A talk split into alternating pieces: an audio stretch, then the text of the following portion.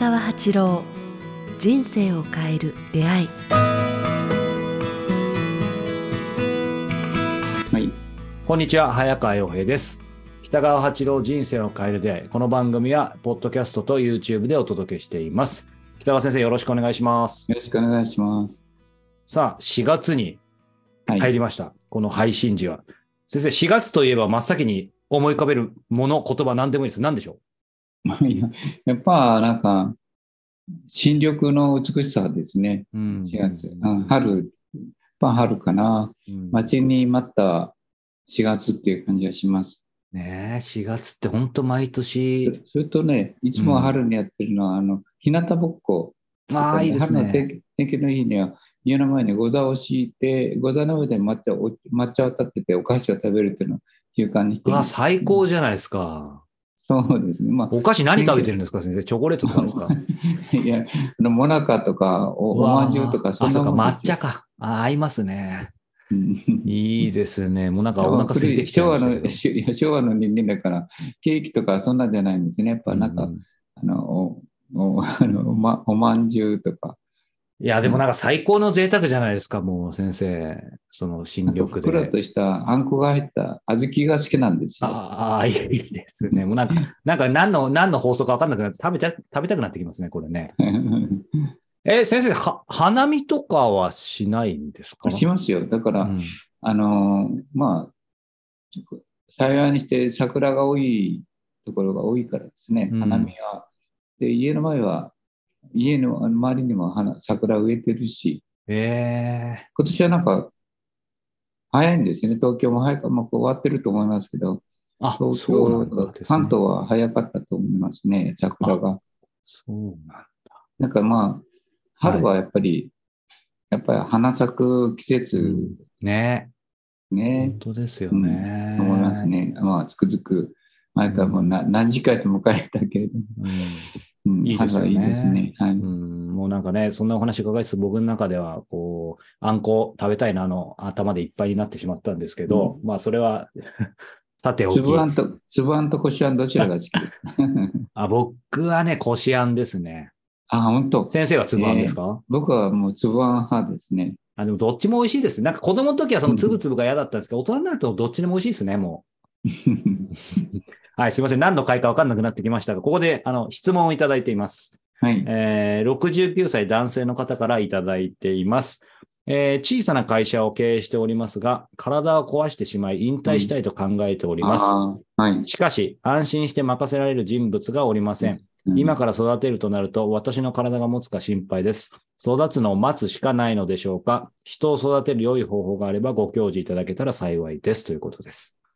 まあ、経営者の方ですね。大変な問題ですね。うん。今から、そういう方が増えてると思いますね。今もうみんな、社会が縮小していってるし、少子化が始まったから、はい。産業自体が縮小していった。今までね、拡大と膨。張っていうのがあったし、いろんな種類の産業が増えてきた。ね社会が、あの発展してきたっていうか、多様化してきたから。でもやっぱり、あの、この方のような、うん。あの、たある、なんのかな、人たちが増えてきたと思うんですね。会社を経営していて、結局、後継ぎがいないっていうか、んがむしゃらにやってきたうんけれども、後継ぎがいないっていう方はたくさんいらっしゃると思いますね。はい。うん重重要な問題ですね。うんうんうんううんん。まあ、そしてね、体壊されてしまったってことで、まあ、ある意味もうちょっとゆゆったりとね、あのーうんもうちょっと先のスパンで、ね、あのー後継者とかを考えられてるのかもしれないですけど、多分体壊されたんでけ結構ね、待ったなしな感じだと思うんですけど、この状況どうしたらいいですかね？あ年齢的に69歳って70年入るとね、私もそうだったんですけど、うん私も75までぐらい元気だったんですけどね、はい。75ぐらいから急にこう、あれっていう、あれガクン。と。ガクンと、あら、急急になんか車が動かなくなったな、みたいな感じの感じがしたんですけど、うん。69歳ぐらいだとそろそろそれを感じる頃だと思うんですね。だから、まあ、もう少しがむしゃらでやってきた何も考えずに、うん。えーあの一生懸命何も考えずにやってきたっていうのは、まあ、それほとんどの方はそうですけど、はい。やってきたと思うんですね。みんなそうなんですけど、うん。で気がついたら、そうだ、譲らないといけないっていう、今うん、そういう時点だと思いますけれどね、うん。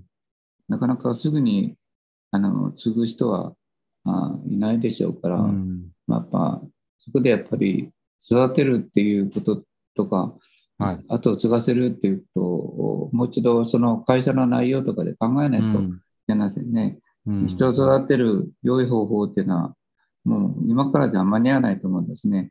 うん。だから、いい人を探すと方向にこう転換する方がいいでしょうね。ああ、なるほど。今から人を育てるのがうん。10年かかりますからね、5年、10そうですよ年ねかかるから、うんうんその方の場合はもう75、6だから、あと5年以内に次の人を探すっていうことですよね。うん自分の事業が、まあ、あのどう有益なものであって、社会に存続する必要があるならば、うん。あきっと後を継ぐ人が出て出てくると思うんですね。うんうんうん。だから、今安心して任せられる人はいないと思いますけれども、よし、これを人に継いでもらおうと思うと、不思議と現れるんですよ。なるほど。次の人を探す秘訣を伺おうと思ったんですけど、まずその一歩は、まず決めることってことですね。そうなん、覚悟、うんもう譲ろうっていうかね。うんで、譲るときにはノウハウをきちんと伝えていこう、これを伝えていこう、準備する、する、と、その、あーやってくるんですよね。うんうんだからな、なんで面白いように、私の経験上、何でも何かの次のことをしようと思ったら、き期待するっていうかね、うん、期待するときには、まず準備をすることですよね。うんうんうんうん準備をすると、やってくるんですよ。うんうんだから、この方に言いたいことは、育てるというよりも、次の方をは探してう、ん。で、譲る、譲る準備をするって言いますかね。うん。伝えたいことから、会社のなんか財産の残り、それから利益率とか、それから、あの、その内容の秘訣とか、うん。そうですね。機材のとか、譲れるものと譲れないものと、そういう、こう、あの、準備をすることだと思いますね。うん。で、まあ、どのくらいで譲るとか、いろいろあると思うんですけど、あんまり欲を出さずに引き継いで、引き継いでもらうという、こうね、あうんその時に譲る時には自分の利益を考えると思うんですけども、うんその利益をあまり考えないで、できる限り引き継ぎやすいっていうそうですね。レベルで、こう、あの、自分を殺して譲ってもらう。だから一番大事なことは、引き継いでもらうということだと思うんですね。うん先生、今ね、おっしゃってた中でもそうですし、今までもいろんな事業継承、2代目とか、普通に2代目じゃなくても今回みたいに別の方を呼んでくるっていう、まあそういう相談とか受けたりね、いろいろたくさん見てきたと思うんですけど、僕もうんまあそういう話よく伺うんですけど、やっぱり今先生おっしゃったように、まずね、あの決めること、そして準備すること、譲ることってありましたけど、もう一つ、やっぱりそこで実際当然ですけど、譲った後も、実際退いてるはずなのに、結局、あの、き自分の気持ちでは分かってるけど、その一方のもう一方の気持ちで、なんか元は自分の会社だったからってことで、ついついなんかね、口口出しちゃって、結局実質その人握っちゃってみたいな、そこも気をつけないといけないですよね。早川君の言う通りですね。こううんそういうことが多いですね。執着を断ち切れないっていうかね。うん。だから、ついつい口出ししたり、顔出したり、権力握ったり、だから、社長になって、その上の、なんていうんですか、会長になって、そうそう。そのなんとか相談役になっ会て、実は実権握ってるみたいいつまでも、あの、なんていうか、な。そこから離れないっていう、だからそこも、みんな、さっき言ったこう、覚悟の中に入れないといけないと思いますね。うん。引退して、少し株の、株みたいなものでお金をうん。もらうぐらいの形で、一切口出しをしないというかね。はいうん、あの、だから私の場合は、あの、例えて言うなら、子供たちに陶あの陶器を譲った、陶芸を譲ったんですね。ああ、そうか。で、まあ、技術もそんな伝えてないんです。もう、ええあの、本人たちが好きなように育ててるって言いますかね、えーあの、ああしろこうしろだったらほとんど言ってないんですね。そもそもやりなさいって言ったこともないわけですよね。はい、材料、やりたいっていうから、うんまあ、ちょっとパッと身を引いたって言いますかね。うん。で、あの、一切口出しをしてないです。うんまあ、この方に言いたいのは、私の場合は一切口出しをしてないですね。うんうんそうするとね、意外と彼らは彼らの才能で新しい器を作り始めたんですよ。へえ。で、まあ、それなりにあの売れてるっていうか、ぼちぼち食べて、ギリギリかもわからないけれど、まだね、若いから、ぼちぼち食べていけてるっていう感じなんですけど、まあ、そこでそれはいいんですけど、私は一切こう、ああしろこうしろっていうう、ん。一切ほとんどしてないです。うん。うん。うん100%に近く、うん、釜の炊き方とか、土の色とか、釉薬とか、あれこれあれこれ、腕値段とかも一切口出ししないで、自由にさせていったら、彼うん。な彼は僕の方向と違う方向で、違う器で、違う形の釉薬で、こう、なんか伸びているって、うん。全然違う発想の器を作る、器とか、うんあの、陶芸を始めましたね。なるほどだ。から、あただまあそのね、逆に押し付けはないけど、もし聞かれたりアドバイスを壊れたら、それは惜しげなくおんあの伝えるってことですよね。うん、だからそれを逆にこの方のあの、うんあれに当てはめるならば、譲ったものがこう社その時代の社会に応じて会社が変,、変化していくというところを許すという感じですね。そうですね。うんうんうんだからまあ、自分が譲ったものをそのままあのなんかやっていく人はいない。なんか少しそれを基礎として、あの社会に合った方あ自分たちの方向で多分会社を変えていくと思うんですよね。うん。私の陶芸のあの子子供たちも一緒なんですけど、うん。私が譲ったものと、最初は私の色と形とか思ってたけど、うん。今は全然違うものになってきてるから、うん。つまりこう、彼らは時代に合ったものを変化させて、あの違う器を作ってるって感じです。うんこの方に当てはめれば、うん。譲ったものが会社がの内容が変わったり、取り扱う商品が変わったり、対人関係が変わったり、時代が変わってくるから、違う方向に行ってみても、口出ししないで任せることができるように、うん。あの覚悟が必要だと思いますね。うん。まあそうすると、今の今日の話をやってて、やっぱりまず決める、そしてしっかりと準備をして譲る、えー譲ったらもう潔く引くと。で、会社が変わっていっても、それをあの口出ししないことができるかどうか、うんうんつまり会社が変わるっていうのは、時代に応じて変化をしてる、ね。していくっていうか。でもそれはある意意味、ね、あのー悲しいことだけじゃなくて逆にね、喜ばしいことでもありますよね、ば考え方によっては。うんあのどんな家でもね、あの借家でも貸したらね、次行ってみたら、全然別な家になってしまってる空気も変わりますからね、住む人が変わると。それと同じなんですよね。借家と同じで、貸してしまったら、まあ、私の経験ですけど、貸してしまったらもう違う家になってるんですよね。全く違う家になってしまってる人多いですね。うんなんかそれと同じで会社も全く違う方向に行ってしまうでしょうね。うんうん。ありがとうございます。人に譲ったとしてもね。はい。だからその覚悟をすることですね。そうですうんはい。いや譲ったらうん、任せる。あとは発展を願う。そうですね。まあでもなんかすごく、あのね、この方もご不安で、あのお便りくださったと思いますけど、非常にさすが先生、ぐ具体的にアドバイスをありがとうございました。はい。ということで、えーはい今週はご質問いただきました、えーこの番組では引き続き皆様からのご質問、ご感想を募集しています。えー詳しくは概要欄をご覧ください。そしてもう間もなくですね、えー4月8日土曜日、えー春の講演会が、えーウィンク愛知で、えー開催されます。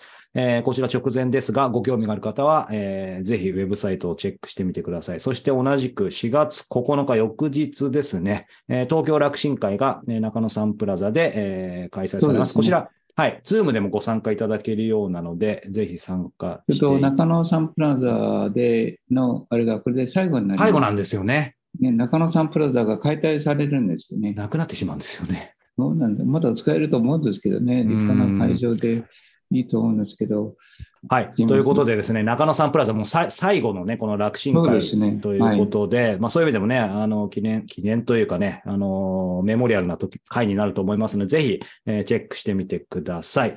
えーということで、えー今週もお届けしてきました人生を変える出会い、えー番組のポッドキャストを聞いている方は、えーフォロー、YouTube の方はチャンネル登録をよろしくお願いします。さあ、えーその中野サンプラザと5月ですね。先生、はいこれちょっと聞くところによると5月10日から14日ですかね、佐賀で原画写真展。これはどんな、ねあ、それから、あの、こ私、ずっと暦をもう何年間も作って、カレンダーを作ってるんですけどねはいカレンダーの写真がとてもいいんですよね。いや、本当ですよね。はい、カレンダーの写真をなんか、あの、展示して売ってあげようと思って。素晴らしい。それとへ二つ目は、その、光る小道っていう、光の小道。光の小道はいはいはい。はい。の原画がまだ残ってるので、その絵を10点か15点ぐらい、あの、あの原画展、原画を売ろうかな。展示して、さらに即売も、あの販売もすると。売ろうかなって言うとおかしい。ああ、いいじゃないですか。かて縦座効果の原画が余ってるので、原画展と、はいはいはいそれからあとは、私があの陶器を少し残ってるんですね。もう作ってはないんですけど希少、希少ですね。そうです。それを、それを、あの、少しずつこれから売っていこう、手放そうと思って、うんちょっと試しに。今日の話ですね、ある意味ね、またね。手放すってことですね、もうね。私はもう手放していこうと思って、もうあの老後に備えてたんですけど、もう老後だと思って、いやいや。でもう売っていこううかじゃあ買っていただこうかなと思って、はいその時にカレーライスを私が作るね、ネパールカレーって言いましてね。わあ、美味しそう。それをなんか香り高とかインド風、ネパール風の、うん。その代わり一切お肉を使ってないので、いいですね、そこがまた先生らしくないかもわかりませんけど、はいうんネパール、それをなんかあのみんなに提供しながら、それはい4つのことを考えてましたね。へー1週間だけ。中で。いや、なんかぜ贅沢なというかね、非常に楽しみないった。らね、はい、いつかのその東京でそうですね今年。の秋か、はい、うんどっかでやれたらいいなと思ってますけどね。なるほど。じゃあ、まずはそのファーストステップとしてね、第二弾5月10日から14日、佐賀で原画写真展が、えーございますので、えこちらもね、あの、北川先生のホームページの方に詳細がございますので、チェックしてみてください。ということで、えー今週も、えーお届けしてきました、えー人生を変える出会い。この番組を、えーポッドキャストで、えー聞いている方は番組のフォロー、YouTube で聞いている方はチャンネル登録をしていただけたら嬉しいです。ということで、北川先生、また来週もよろしくお願いします。ありがとうございましたよろ。しくお願いします。ありがとうございました。